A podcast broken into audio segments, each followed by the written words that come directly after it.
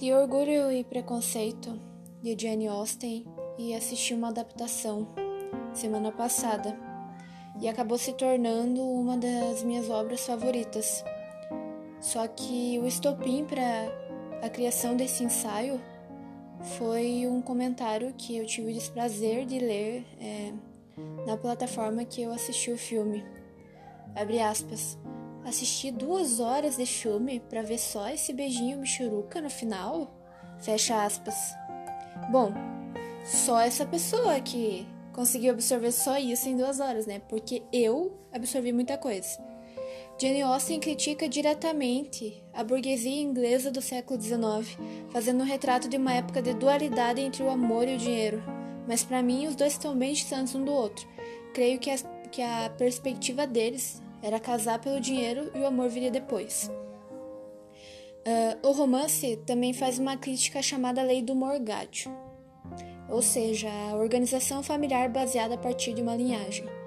Inclusive é por causa disso que eu entendi o fato da herança do Sr. Bennet ou é, ir para o primo das suas filhas, né, o Sr. Collins, e não para elas. É porque apesar de haver herdeiras diretas, todos os bens deve, devem ir para o parente mais próximo do sexo masculino, né? Isso é uma coisa da época. É, talvez até seja por isso que a senhora Bennet esteja tão desesperada em casar as suas cinco filhas, coitada.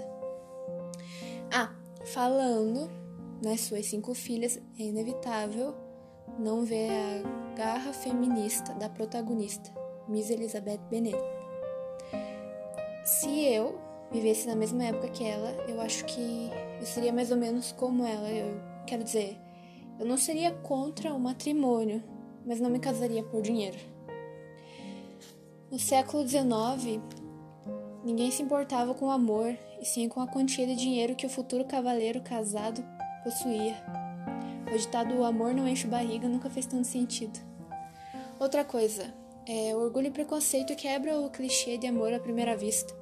Elizabeth e Darcy, nosso casal protagonista, só se veem com outros olhos quando de fato se conhecem, quando se colocam no lugar um do outro e saem de seus mudinhos orgulhosos e preconceituosos. Os críticos dizem que Orgulho e Preconceito é talvez a melhor história de amor porque fala sobre personagens compatíveis com o mundo real.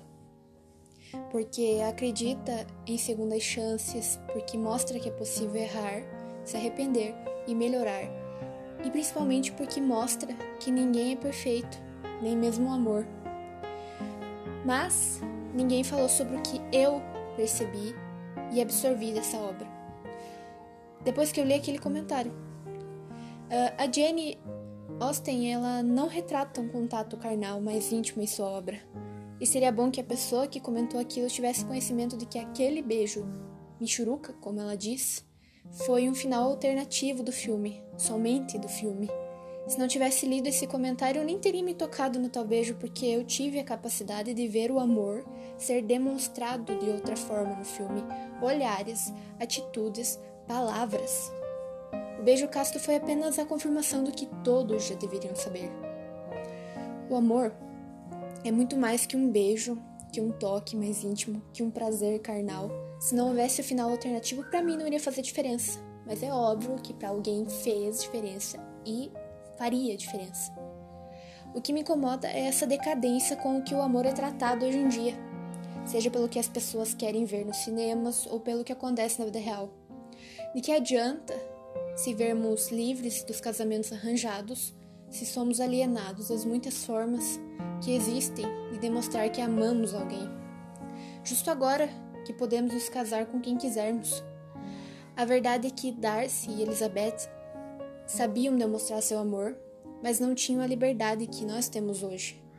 E nós temos a liberdade, mas não temos a capacidade de enxergar as muitas demonstrações de amor que dançam diante dos nossos olhos.